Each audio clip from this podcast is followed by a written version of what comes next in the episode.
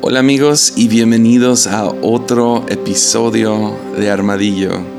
Este es el episodio número 51 y déjales digo, vengo regresando de Bogotá, Colombia, exhausto, pero de la mejor manera. O sea, me encantan viajes donde sientes que lo diste todo. Y no nomás porque lo di todo, sino... ah, no, o sea, disfruté tanto el tiempo. Disfruté tanto The Summit, que fue el evento al que fui. Estar en la iglesia Euforia en su tercer aniversario. Conocer a un montón de, de gente que escucha el podcast. Y ah, ya, o sea, fu- fue, fue un tiempo increíble. Pero también una de las, las cosas más no sé, que voy a atesorar fueron fue que fueron de mis mejores amigos este evento. Entonces, um, hubo dos, tres noches que platicamos en el cuarto de hotel. ¿Por qué no nomás nos podemos ver en la conferencia? O sea, ya regresando al hotel, ya terminamos yéndonos a- al cuarto y platicando hasta las 2, 3. Una noche fue hasta las 4 de la mañana, solo para despertar a las 8, ah, porque empezaba la conferencia. Ah, ya no sé, de mucho crecimiento, ah, tanta sabiduría de estas voces. Y pues como iba a tener al mismo tiempo en un cuarto Andrés Speaker, Esteban Grassman y Taylor Barriger, tuve que poner un micrófono y pedirles, por favor, podemos grabar un episodio de Armadillo. Entonces dijeron, sí, está bien. Y ah, decidimos que el tema que nos apasiona a los cuatro era predicación. Entonces yo, yo honestamente pensé, ah, va a durar unos 50 minutos, va a ser un episodio. Pues no, platicamos por tres horas completas. Entonces, hasta que se trabó el celular, literal, ya en los últimos minutos se, se trabó el celular y ya no pudimos grabar más.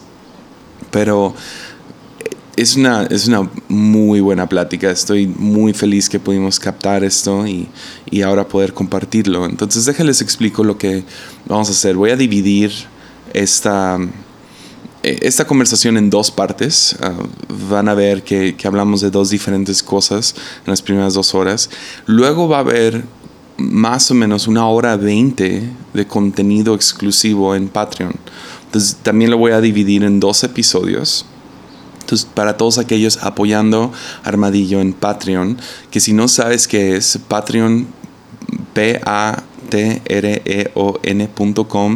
diagonal Jesiah Hansen.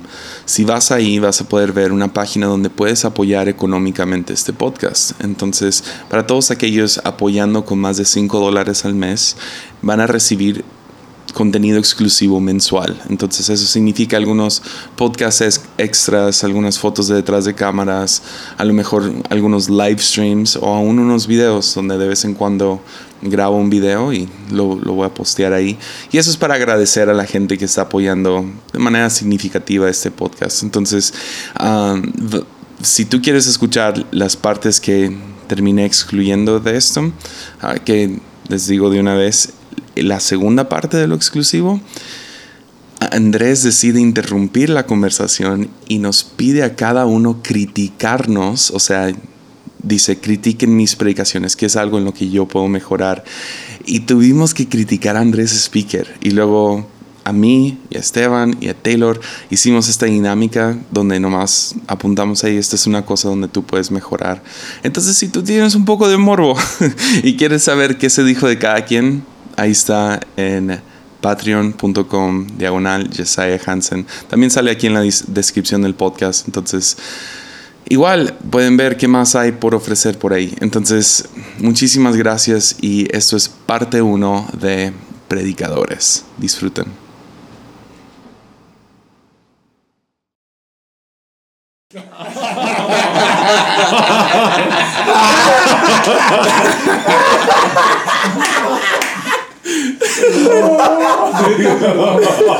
Oh, yes. Oh, for the patrons. Yeah. Va, entonces tenemos dos pastores, sin, o sea, principales y yo y Taylor que estamos más como asociados. ¿Sí? Y ah, a mí me gustaría primero comenzar con, con ustedes dos, los principales. ¿Qué tan central es la predicación para su iglesia?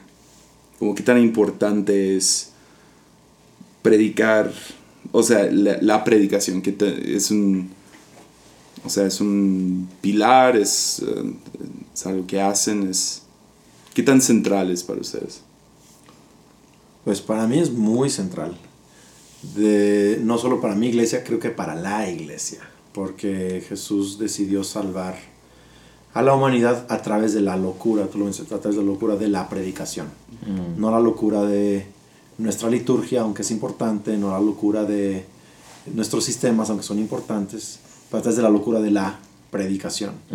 Entonces creo que en mi caso yo sí le he puesto mucha atención a eso y eh, hemos, estamos tratando de levantar mejores predicadores, trato de ser mejor en eso y, y para nosotros es muy central. Es más, nuestro crecimiento principal en nuestro caso viene muy pegado a el hecho de que gente que nunca conectaba con la palabra de Dios la puede empezar a entender y a, a crecer en eso. Entonces, este es nuestro caso.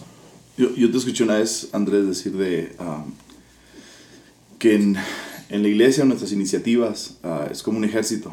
Entonces tienes el- los, de, los de tierra, Ajá. y tienes los, los marítimos, Ajá. Y lo tienes los de Fuerza aérea. la Fuerza Aérea. Y asemejabas la predicación como ese elemento de Fuerza Aérea, Sí. que es la que pues, obviamente produce más, tiene más efecto, ¿no? Sí. Ah, pero la pondrías por encima de todas las otras iniciativas dentro de una iglesia. No, pero las demás iniciativas no tendrían razón de ser si no se predicara el Evangelio. Porque al final de cuentas, este, Jesús dice, vayan y hagan discípulos enseñándoles. Habla de bautizar y todo, pero, pero sí, Pablo incluso dice acerca de revelar el, el misterio de la, de la verdad.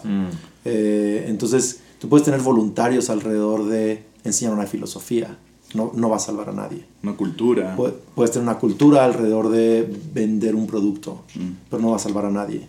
Entonces todas nuestras iniciativas y voluntarios, todo, es alrededor de gente conectándose con la verdad de Jesús y de, y de sus buenas nuevas, ¿no? Creo. Entonces ve- ves la iglesia siempre, ah, nunca perdiendo el elemento de la predicación en el formato que lo manejamos actualmente. No, no, no sé, Taylor, o sea, a ver, formatos cambian, ¿no? Pero, pero, pero declarar el Evangelio, declarar la verdad, yo no veo que nunca deje de existir en Yeah, la sí, iglesia. Ah, es, es algo muy interesante. Yo tengo mucha... Yo soy obviamente algo, alguien que um, junto, jun- junto con ustedes peleamos para afilar la metodología y de cómo entregar la palabra. O sea, creo que trabajamos duro en eso. Sí. Pero he tenido que lidiar, wrestle, Ajá. um, o sea, luchar con la, la realidad de que mucha gente quizás no va a recordar lo que predicamos el domingo. Muy bien, wow. No. re- digo, yo escuché una estadística, no sé qué tan real sea, creo que fue Craig O'Shell, y él decía, puedes predicar el mismo mensaje cuatro semanas seguidas, y para la cuarta semana ni el 50% de la comunidad se iba a dar cuenta. Pero Yeah. hago esa Es- pregunta. Ya. ¿Será? Pero hago esa pregunta. Yeah. Hago esa pregunta.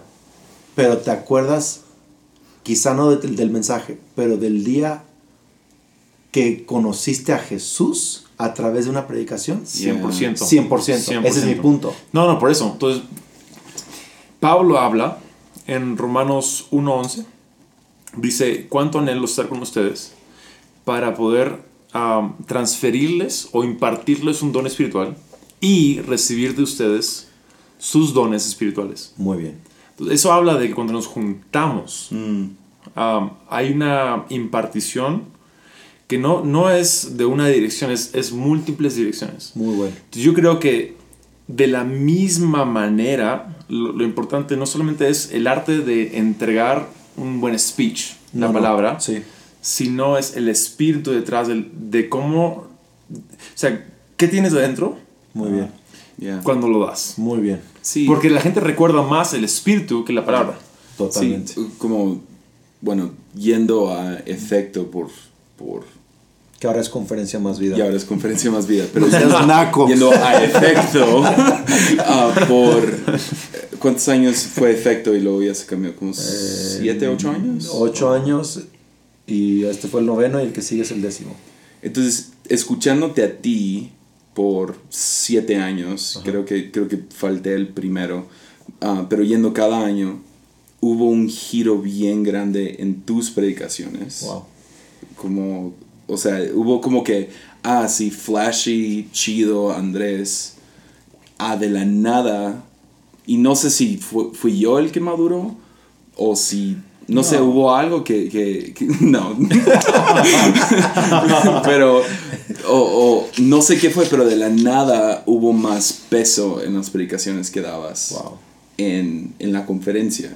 O sea, fue de que, oh, wow, es, o sea, Andrés dice, o sea, está pegándole a la religiosidad, ¿no? Y wow, nadie dice lo que Andrés dice de las iglesias y, oh, qué chistoso. Y luego de la nada hubo como que un giro de que lo que dice, ten- o sea, hay sustancia detrás. Hay peso.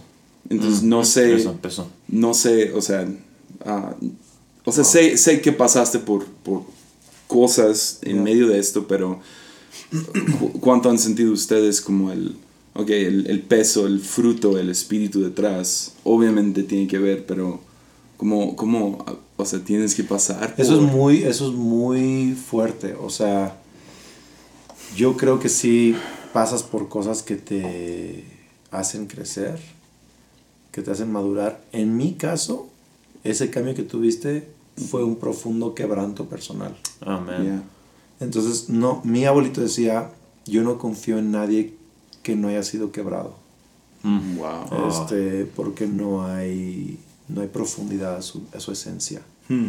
Entonces yo, yo he pasado y yo creo que sigo pasando y por la gracia de Dios seguiré pasando por quebrantos que me quiebran, pero que no me destruyen, que me quiebran y, y lo que me quiebra me hace mejor. Y sí, eso sucedió. Y yo creo que tuve una transición de tratar de decirle a la gente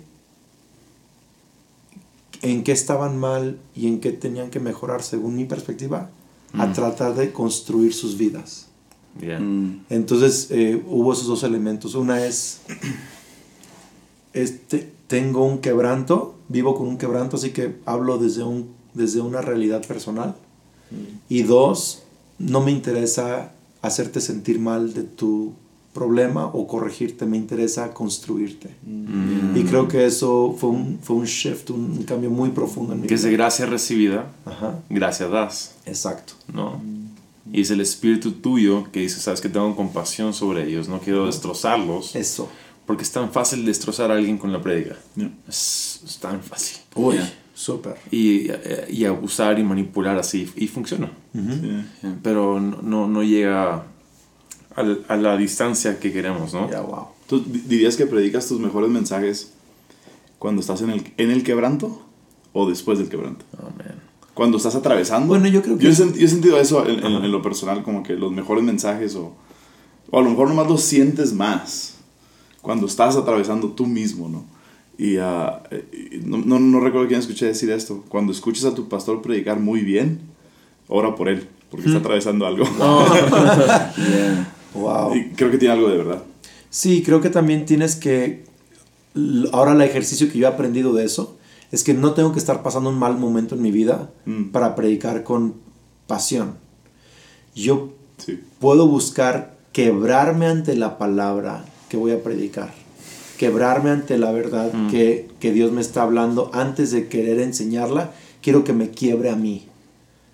Quiero que, que me, me Cada semana. Sí, que me corte, Wow. quiero que me corte. Entonces, si yo, si voy a predicar algo y yo siento que, y yo siento que no, no estoy haciendo contacto real con ese pa- pasaje, Mm, solo es teórico, yo lo, yo lo trato de orar.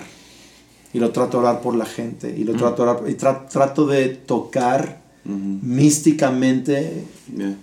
eh, pero es muy espiritual, esa verdad. Wow. Este, y a veces puede, no, no, se oye muy, digo, se oye muy glamuroso, ¿no? Lo que estoy diciendo, pero a veces No. es una oración de cinco minutos. Entonces, soy muy agotante. No, No. no, es, no es agotante. A veces, honestamente, Esteban es más decir así como, Jesús, Mm. yo necesito sentir lo que está pasando aquí en esas páginas. Quiero, Ya, ya. me explico, quiero tocar esta realidad. Wow. Entonces- In- internalizarla, ¿no? Sí, Como- y a veces simplemente oro el, oro el versículo dos, tres veces. O sea, depende de qué pasaje es, qué situación es, simplemente le... Es una oración, a veces es un canto, es, es- es- es- no es tan complicado, Yeah. solo es hacer un tiempecito para decir, necesito conectarme con esto. Entonces me imagino que... ¿Qué cosa, por ejemplo, predi- prediqué recién acerca del plan B y plan A? Y cuando iba a predicar, yo tuve que, que preguntarme, ¿qué momento en mi vida Eso. yo he sentido que estoy en Ah, un plan B? Eso, eso. y que me ha frustrado. Entonces me, yo me conecto emocional y espiritualmente Claro. Eso. con lo que voy a decir y cómo a mí me quebró. Porque eso es ya, ya um, de lo profundo llama lo profundo. Yeah. ¿No? Yeah. Donde ya trans- transciende, ah, trasciende todo lo demás y son, como dice Jesse muchas veces, son cientos de pequeños mensajes del espíritu a cada alma, ¿no? De tu espíritu a su espíritu. Y al- al- a- toca fibras que no podrías tocar con un mensaje bien elaborado, Exacto. ¿no? Exacto. Entonces, bajándolo algo, algo, un ejemplo práctico, si alguien va a hablar de, ah, si alguien va a hablar de enfoque, ponte enfoque en Dios, ¿no? Sí. Te haces tú esa pregunta a ti, ¿en dónde estoy desenfocado yo? Puede. O te, la, te, la, te la predicas, por así decir. Eh, no, para mí no es una fórmula, simplemente busco, puede ser a través de una pregunta personal, Mm. a través de oración, a través de incluso hablarlo con Kelly. A veces tengo que preguntar a Kelly, oye, Kelly, voy a predicar de esto. ¿Qué cosas en nuestra vida o nuestro... ¿Qué, qué, qué pudiera yo relacionar con eso? Eh, ¿No? Entonces, a veces es una conversación, o sea, no hay una fórmula, pero simplemente trato de romper solo el contacto teórico y mental a tener un contacto personal de corazón con lo que voy a predicar. Muy bien. Porque yo, yo, yo quiero preguntarle a Jesse, tú eres de las pocas personas que, que casi siempre que predicas, últimamente también, me sacas lágrimas sin querer, se me salen. Este, y, y creo que tú haces, no sé qué haces o qué pasó en tu vida, pero también tienes una conexión más profunda que solo lo que estás hablando. Ya, ah, ti- sí, no, no, o sea, no, cre- creo que mucho tiene que ver con el proceso de, de saber dónde estoy y quién soy, Wow. que en los últimos dos años fue una lucha muy fuerte, o sea, saber, ok, estoy comprometido a este equipo, a esta ciudad, a este momento, porque mucha de mi, no sé, los 20 fue como que todo es como que, ok, un día voy a estar aquí, un día voy a estar allá, un día voy a estar haciendo esto, y como que, no sé, hubo un proceso fuerte para cuando cumplí 30 años de, ok, ah, ese no es el plan, Dios no me ha dado luz verde. Wow. Ah, o sea, no creo que sea un nunca, no sé, pero lo, lo rendí. Wow. Entonces, tengo, tengo una teoría, de hecho quería hacer un, un episodio de esto, pero creo que lo puedo dar aquí, Lánzalo. acerca de bautizar nuestra relevancia, Oh, wow. así le quería llamar. ¿Ya? Entonces, una predicación relevante y hay un montón de conversaciones muy tontas acerca de lo que es la relevancia. Ajá. Puedo nomás robarte rapidísimo lo que escuché una vez que tú Sí. dijiste de relevancia, que relevancia no es estar a la moda. No. Entonces, para una, para una familia de cuatro, comprar un Porsche de dos, de dos asientos, fue, fue, fue Sí, uno de ustedes, sí. dos, no sé quién Fue- le dijo. Escribí el prólogo para Pastor Yeah. Robert Berger. Sí. Ya, ahí fue. Que, que, Que es genio, ¿ah? Ya, Sí. que, que relevancia es comprar el- la minivan de mamá. Sí. ¿No? No es lo cool. Ya, no es cool. Entonces, relevancia no es sinónimo a cool, sino relevancia es, es resolver el, el dolor que Esteban predicó hoy, brillante de eso. Entonces, en predicación queremos afilar nuestra hacha, ¿no? queremos, queremos que tenga filo nuestra predicación. Y estaba pensando en la historia de Elías con, con los profetas y el, el profeta que se le cae la cabeza del, del hacha, ¿no? Que, que está, o sea, cortando el árbol, se le acaba el filo, se le sale la cabeza del hacha y cae al agua, ¿no? Y lo pierde. Pierde, pierde la herramienta para hacer crecer lo que estaban construyendo, Ya. que templo, hospedaje, todo lo que estaban haciendo, historia, ¿verdad? Que es brillante todo eso. Pero luego estaba pensando cómo a veces queremos nomás enfocarnos en afilar el hacha Oh. y queremos nomás seguirle sacando filo, pero creo que es necesario dejar morir todo lo, lo- lo práctico, todo lo, Yeah. lo relevante, lo fregón que hemos aprendido a hacer, todo lo práctico, el sistema, o ah, mi, ese es mi, mi, Mi mapa. mi mapa de predicación, o ese es mi Right. estilo. Y esto a lo mejor aplica a cualquier cosa que consideremos relevante hacia la situación, ¿no? Entonces tienen que morir para que Dios lo resucite de, de cierta manera. Entonces, ¿cuál es el, el- el- el bautismo? Es lo metes al agua y sale, y es la representación de morir y resucitar en Cristo. Y creo que tenemos que bautizar nuestra, nuestro talento, nuestro...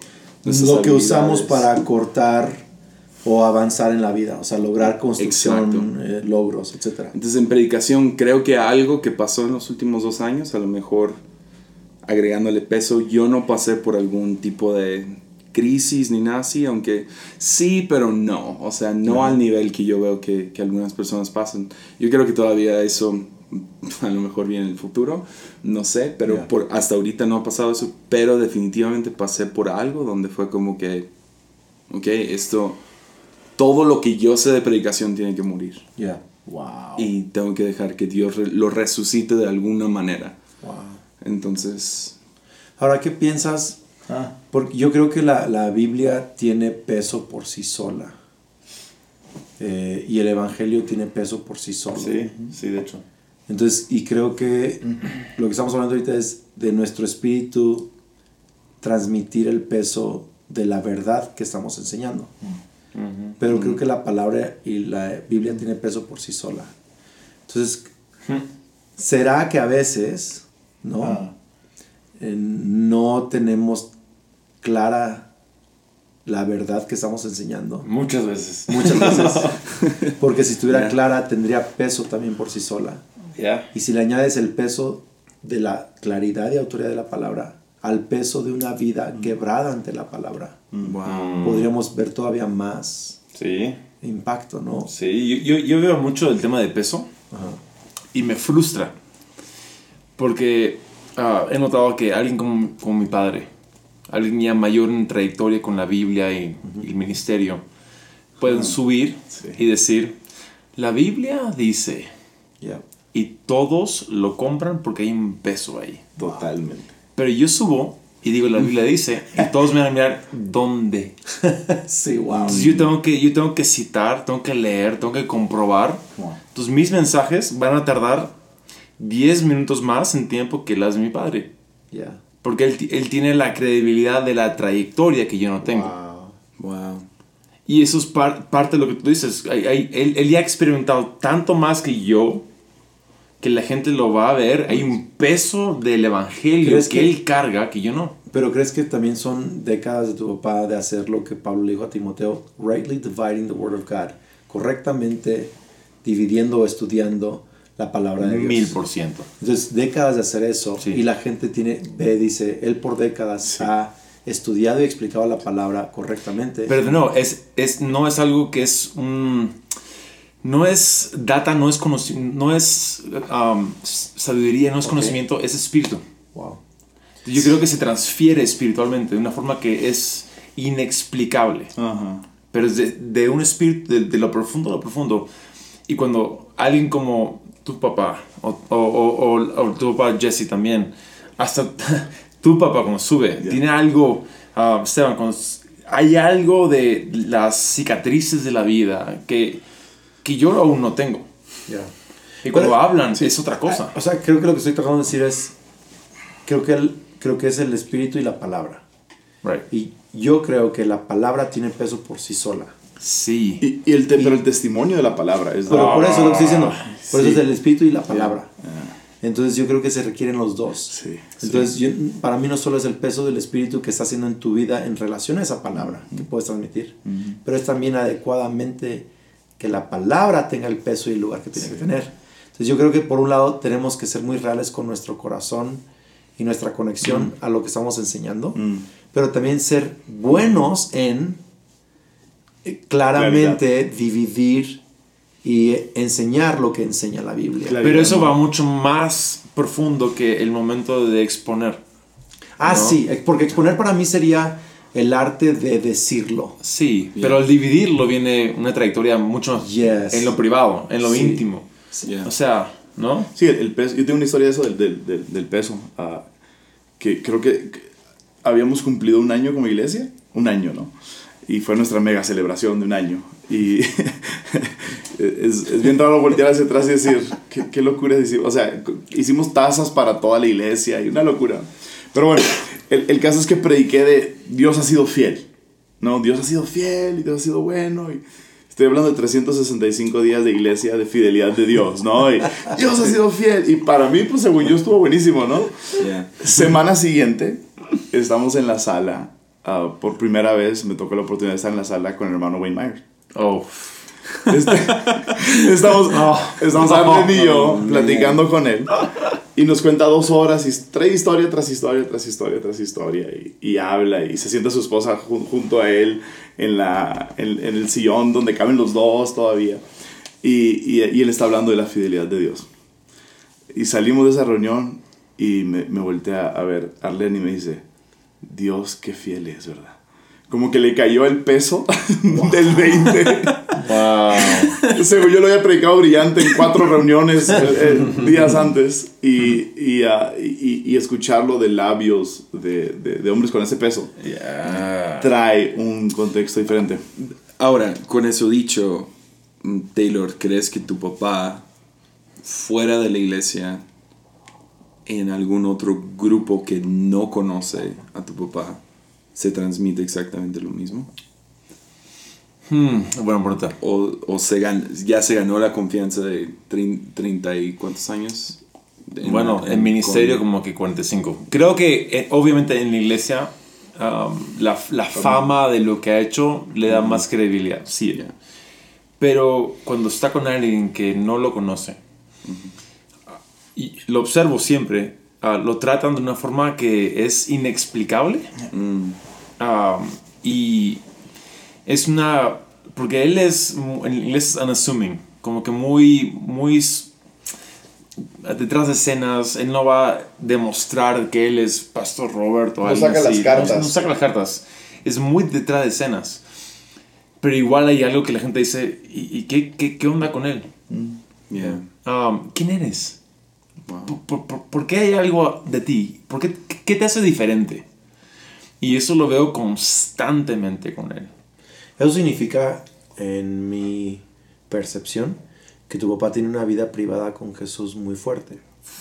Porque es Mateo 6. Mm, Tu padre que te ve en lo privado ya, te recompensará en público. ya, Y creo que cuando en público tienes un peso así, sí. es porque en privado tienes una conversación que nadie más está escuchando Right. con Jesús. Entonces, eh, yo creo que estudiar la palabra en privado, hablar con el autor de la palabra en privado, Mm, eh, tener tus propios luchas personales con Jesús en privado, produce un peso público.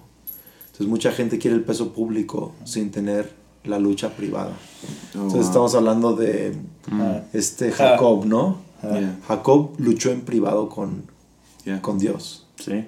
Eh, pero en público, Dios, o sea, Yeah. Dios pudo darle la capacidad de ser papá ahora de un José, un liberador. Tuvo los primeros 10 un caos de hijos. Caos. Pero tuvo una, tiene una lucha en privada que José nunca vio, pero José pudo, ver- pudo experimentar papá de una manera que sus otros 10 Yeah. primeros no lo pudieron experimentar. Mi punto es que hay conversaciones en privado y luchas en privado con Dios.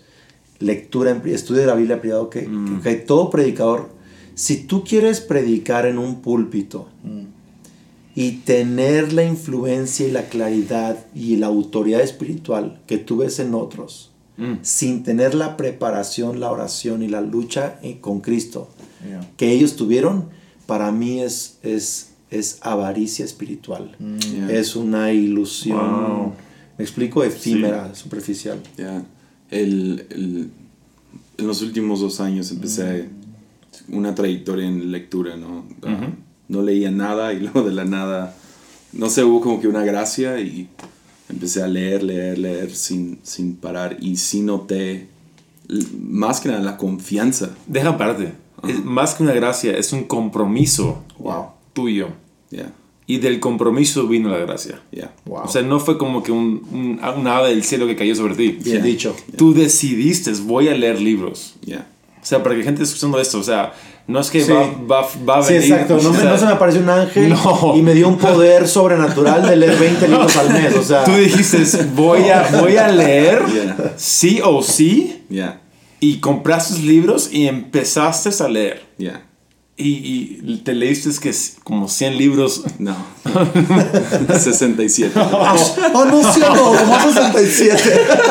En un año. Quería 100. Ese era mi meta. Quería llegar a 100. pero no. Qué contento soy. Pero bueno, sí noté predicando a, como a la congregación en la iglesia, no es una confianza detrás de mis palabras. Right. Porque yo ya no estoy diciendo, ah, se me ocurrió esto leyendo tal versículo. Sí, sí, claro. No, esto lo dice gente que con peso y mucho estudio pusieron en un Hay un libro. respaldo. Y ahora yo puedo leerlo y digo, yo no estoy solo acá arriba en la, en la plataforma. Wow.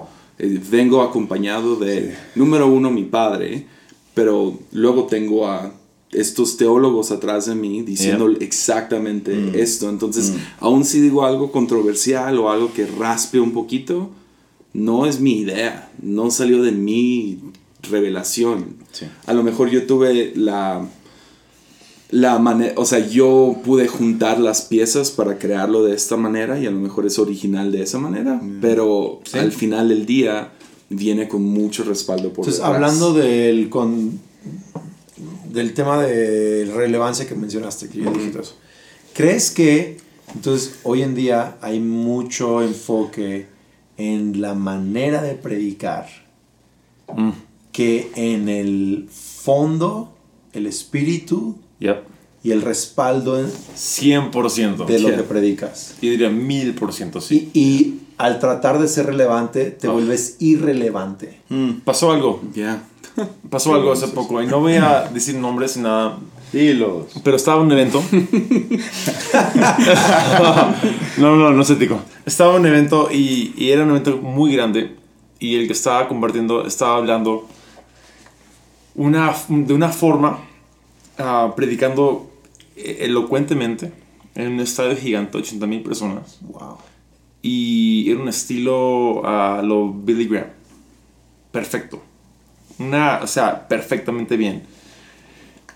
Palabra fundamentaba. wow. Pero el- la multitud estaban así. Hablando. Los perdió. Los perdió. Los perdió. Y yo estaba ahí perdido como que, ¿qué está pasando? ¿Qué estoy viendo ahorita? Porque está hablando buenas cosas. ¿Por qué los perdió? Y de, ahí- de ahí me di cuenta. ah, hay un documental sobre Billy Graham Ajá. que él dice que llegó a un punto donde no, no- no tenía ah, notas. Oh. Y él empezó a predicar de forma empírica. ¿Por qué? Porque su única propósito era conectar con la gente de espíritu a espíritu. Oh, wow. Yeah. Y, um, y obviamente venía de un trasfondo de lectura, de su relación con Jesús, personal y todo lo demás. Y yo, yo vi que a veces estamos tan preocupados por el arte de predicar que ignoramos la, la intención número uno, que es El conectar Yeah. con el espíritu de la gente. O sea, el propósito de predicar viene siendo más importante que la forma de predicar.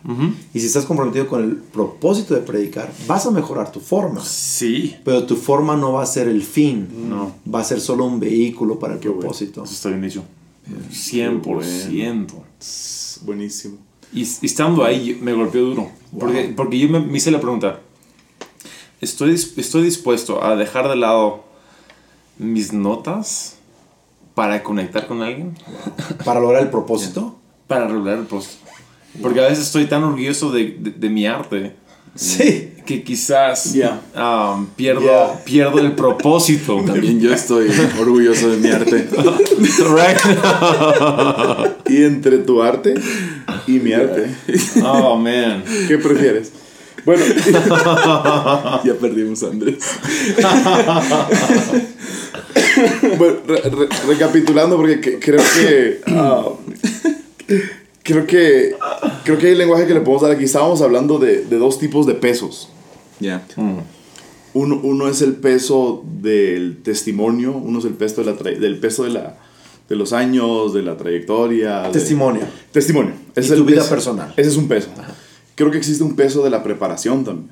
¿Qué es la palabra? Yo digo. Ajá, pero el peso en Entonces Jesse dice, yo subo y no subo, su- subo con, porque, porque hay una preparación detrás de Yeah. lo que estás haciendo, subes con ese peso de preparación.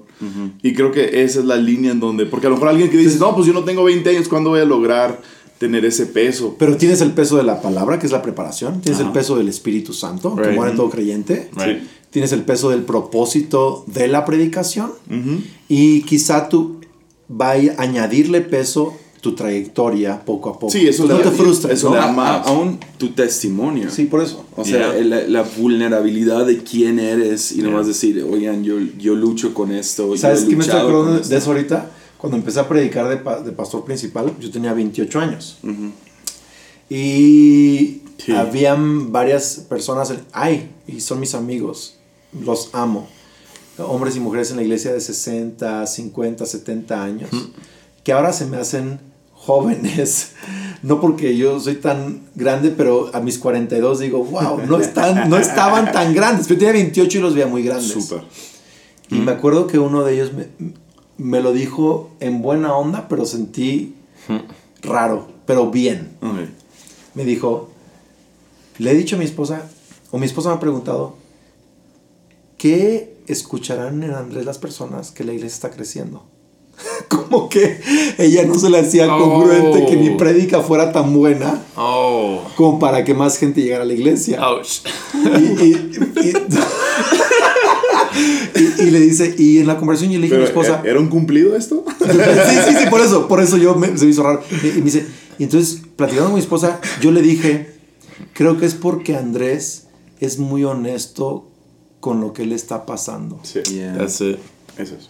Eso. Y dice, eso creo es lo que conecta. Entonces, me estaba dando un cumplido de eso y me está diciendo, no predicas tan bien, pero eres honesto y, Yeah. está, y está logrando algo. Buenísimo. Entonces buenísimo. creo que hay, creo que hay una paciencia en el reino de Dios, la gente y Dios, Exacto. el reino, para que desarrolles tus capacidades si, si te atreves a ser honesto y hacer el trabajo duro en, ese, en esa etapa. Muy bien. Bueno, a, a mí se me acercó alguien similarmente eh, cuando empezamos a pastorear. Y, y yo siempre he pensado que gente no tiene que necesariamente confiar en ti hasta que no hayas demostrado pues algo de fidelidad, ¿no? Y alguien se me acercó y me decía, no, la, la- la- como que la razón por la que nos gusta la, tu predicación es porque se nota que te preparas. Ya. Wow. Como que le inviertes tiempo y como que eso se nota en el mensaje, ¿no? ¿Qué te importa? ¿Qué te importa? Que le metes y que Wow. regresas al propósito de la predicación y que le inviertes el tiempo. Y, y creo que en, hab- hablando un poco de preparación, creo que es un tema importante. Hablando un poco de preparación, hay tantas cosas que uno estudia eh, en preparación para un mensaje que ni siquiera dices. Nunca. Pero te dan a ti la autoridad para sí decir lo que sí vas a decir. Yeah. Sí. Como que le da más peso a lo que sí vas a decir porque puedes responder preguntas que a lo mejor saldrían, aunque no necesariamente te dio la oportunidad de comunicar pues, todo lo que estudiaste, obviamente. ¿no? Y, y creo que hay, hay un peso en preparación en ese sentido. Ahora, con, con peso, espíritu, conectando con el cuarto, ¿cómo, cómo decides qué predicar? ¿Cómo deciden ustedes qué, qué, qué voy a predicar? Ahora, ¿es un momento a solas Dios me dice o conozco a mi congregación y sé lo que necesitan? ¿O es una mezcla entre los dos? ¿O cómo se ve para ustedes ese, como, el, ah, esto voy a hablar? De las cosas más estresantes para mí cuando me invitan a predicar a un lugar es decir de qué voy a predicar. Yep. Eh, Me estresa. Yeah. Totalmente. Entonces me encanta cuando me dicen, oye, ¿puedes predicar de este tema? Mm. Porque reduce mi estrés 90%. Wow. Eh, pero cuando predico en casa, mi pastor me enseñó varias, varias cosas. Me dijo, una, tú eres como un chef, un- una mamá, papá en casa que le prepara a sus hijos en una semana un menú balanceado. Balanceado. Está bueno. Entonces van a necesitar carne un día, pescado un día. Entonces no te, no te- y dice, y estos son lo básico que una iglesia tiene que tener. Sí. Esto, esto, esto, esto, esto. Sí. Entonces yo en el año, si me quedé sin ideas, pienso como papá y chef. Digo, Sí. nos ¿Qué? falta pescado, en, en- o sea, doctrina, Sí. nos falta... Buenísimo. Falta Eh, omega 3. Exacto, sí. ¿No? Entonces, eh, eh, entonces yo creo que no es... Carbohidratos y azúcar. A veces. a veces. La Ay, a veces falta postre. La para ser honesto, para ser honesto, ¿no? Entonces, yo trato en el año de tener este cuatro, cinco, seis Ah. temas básicos que sean que toda iglesia cada año tiene que escuchar. Pa- pa- Para mí, por eso, honestamente, y no es porque estás aquí, Andrés, pero eres de mis predicadores favoritos, porque creo que tienes un balance ah, brutal. O sea, puedes manejarte y moverte entre práctico y profético, ¿no? Ya. O sea, como que este Yeah. balance entre voy a hablar de excelencia y voy a hablar de unción, ¿verdad? Y Right. puedes traernos un, un- de relaciones, pero luego déjame hablarte de, de la oración. Y, y creo que ese balance que manejas es, es genial. Pero todo eso parte desde una perspectiva de que estoy predicándole a la gente. Exacto. Entonces mi pregunta es esta. Ah, ¿Predicas lo que tú quisieras escuchar o lo que la gente necesita? Mm. Es, o sea, de, de nuevo, entonces Buena. yo tengo, es muy buena pregunta. Las dos. Yo predico las dos. Es muy buena respuesta. Y, y yo añadiría que tengo, ubican cuando como están, no sé si es, mane- o sea, en, en Ciudad de México o en diferentes carreteras de México, en Estados Unidos, eh, hay avenidas principales y luego hay salidas y entradas a las avenidas principales. Sí. En inglés se llaman exits and on-ramps. Sí. Salidas y entradas. Y, y creo que esto, no me acuerdo quién lo aprendí, pero, pero tú tienes que tener varias entradas a ideas o temas para predicar. Mm. Yo antes solo tenía una entrada. ¿Cuál? Era esa, la del menú. Ok. Pero luego decía, pero se acaban las ideas. Right. Entonces desarrollé otras tres entradas. Empecé a escribir en mi diario de lectura de la Biblia cosas, versículos que me, a mí me pegaron. Ok. Entonces empezaba a tener mi diario. Otra es cuando escucho a alguien más predicar o leo otro libro, Mm. inicia una chispa en mí de meditación Muy de bien. esa verdad. Muy bien. Y no, no necesariamente es que predique su mensaje, aunque se vale tropicalizarlo a tu, a tu manera. Tal cual. No copiarlo tal cual, pero hacerlo tuyo. Sí. Casi no hago eso, pero sí dejo que la chispa de ese mensaje me inspire. Entonces Sí. tengo el on-ramp del menú, el on-ramp o la entrada de eh, mi diario, de mi lectura personal, lo que yo quiero escuchar, eh, la inspiración de alguien más. Y también simplemente ideas random, o sea, random, cosas que de pronto, ¡pum! De la nada, que me encantaría que todas las predicas fueran así. Que estás un, un no sé, martes en la noche, viernes, y de pronto, en tres minutos tienes el Download. download de todo el bosquejo. Yeah. Ah, te llega así, ¿no? Increíble Entonces, eso. Es increíble. Sí. Y creo que muchos pastores solo tienen esa entrada. Right. Y se estresan toda la semana esperando esa onda. Y honestamente... Sábado en la noche. o sea, entonces yo diría, tienes que Domingo en tener- la mañana. Domingo en la mañana. en, en la adoración, ¿no? Entonces, yo diría, tienes que tener varias entradas. Por eso Right. lo digo. Y a Muy veces, bien. honestamente, si no tengo una entrada, pregunto, ¿qué, qué es lo que Dios quiere decir a la gente? Wow. Buenísimo. ¿Y si- ¿Sientes que es por la edad de la iglesia también? a- algo de eso. Porque yo, yo en mi contexto ahorita, cuatro años de iglesia, siento que más que otra cosa, eh, no necesariamente predico mensajes que yo quisiera escuchar, Mm. sino que más bien, ahorita al menos mi perspectiva es, ¿qué necesita la gente?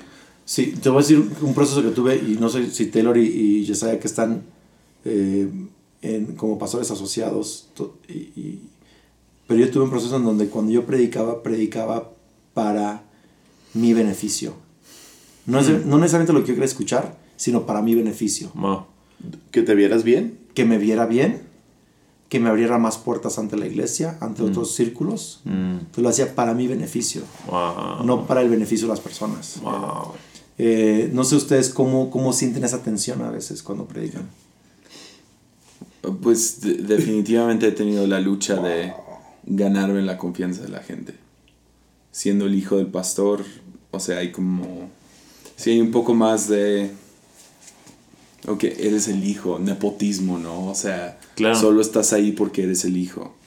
Y el ganarme, no, no, no, o sea, yo quiero ser el mejor predicador posible que la gente pues me apruebe. Definitivamente eso sí está en el chip. O sea, siendo honestos, sí está ahí. Pero siempre, ¿no?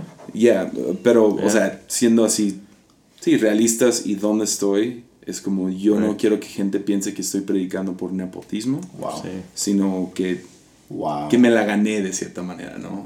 Entre comillas. Sin embargo, ah, una de las grandes cosas que me pegó el, sí, en, este, en esta última temporada fue entender que estoy ahí. Y fue, fue chistoso porque fue con mi hijo. Pasó por una cosa, estaba viendo Daniel Tiger. Y tienen el rey de Daniel Tiger. Y llegan, que es como que la caricatura basada en Mr. Rogers, ¿no? Y ah, tienen un, un personaje que le entrega al rey. Y cuando se lo entrega, se hinca ante el rey y le levanta. Y mi hijo empezó a hacer eso. Cualquier cosa que me traía, lo hacía ahí. Porque Oh, wow. me hacía reír, ¿no?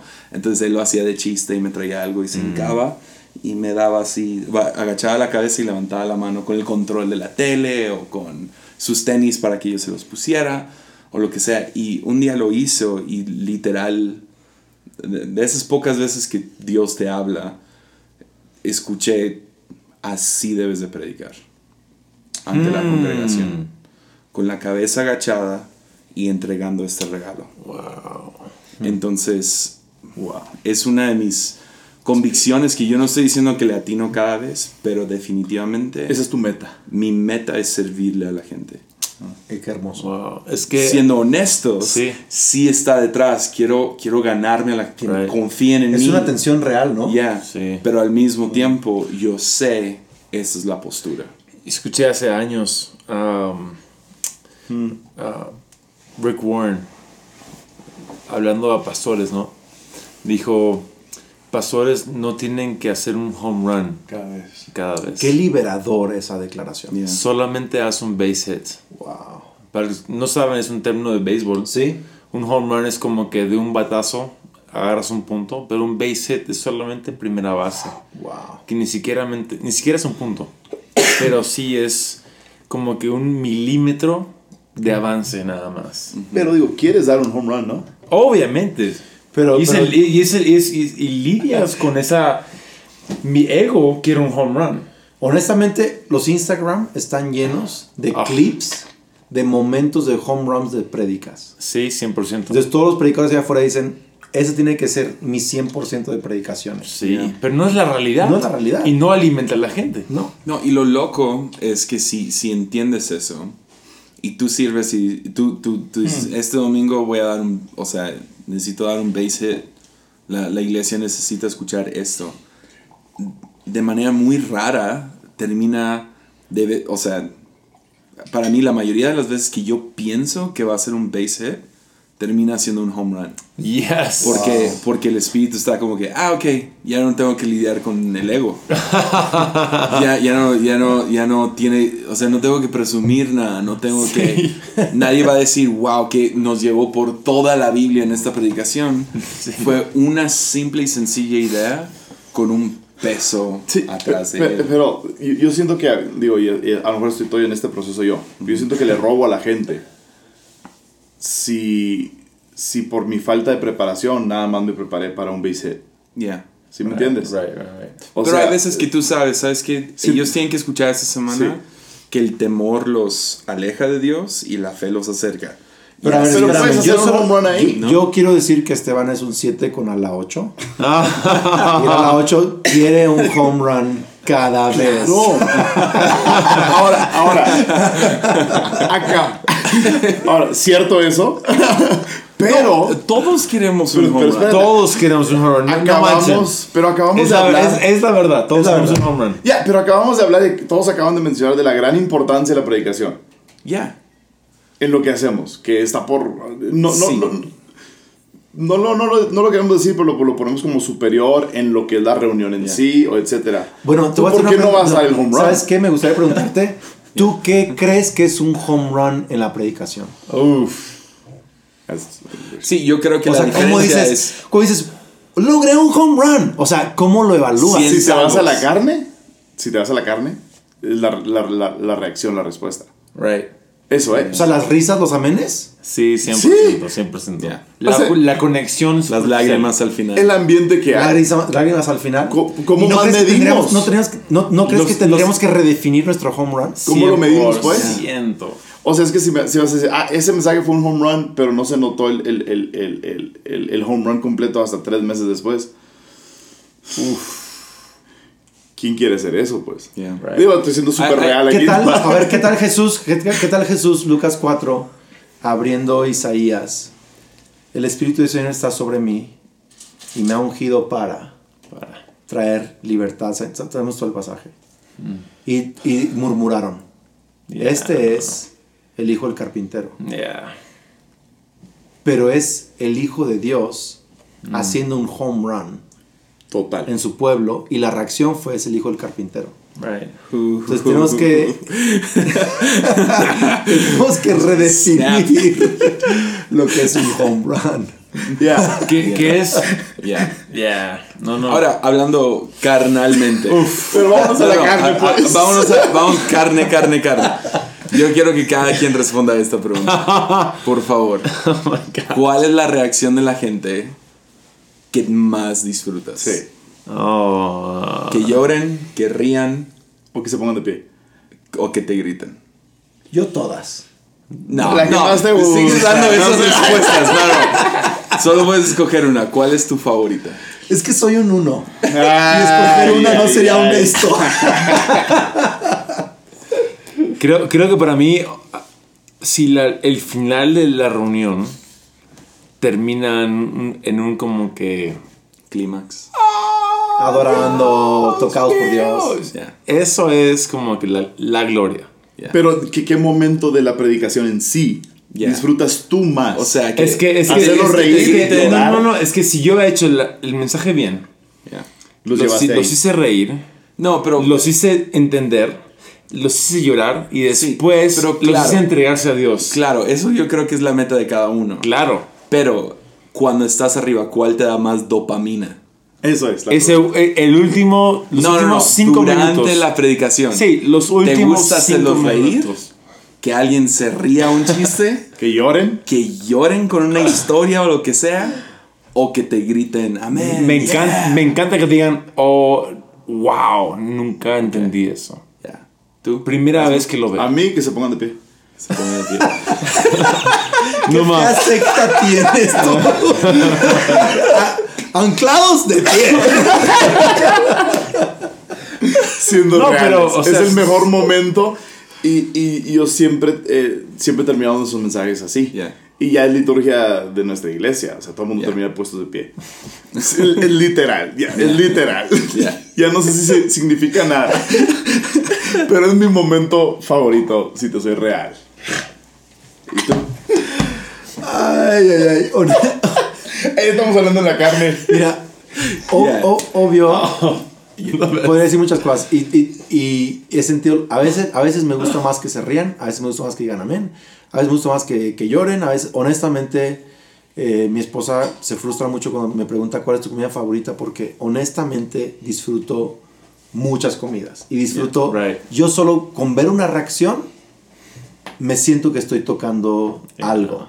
Entonces, me, me- eh, pero honestamente ya ha- hablando de un home run, lo que más me ha hecho llorar a mí, de decir, wow, ¿cómo es que Dios usa lo sencillo? Mm, Es cuando me llega una carta de alguien en la cárcel, mm, me llega una carta de alguien en otro país, me llega un comentario de alguien que vino el domingo y me dice, esta semana tomé una decisión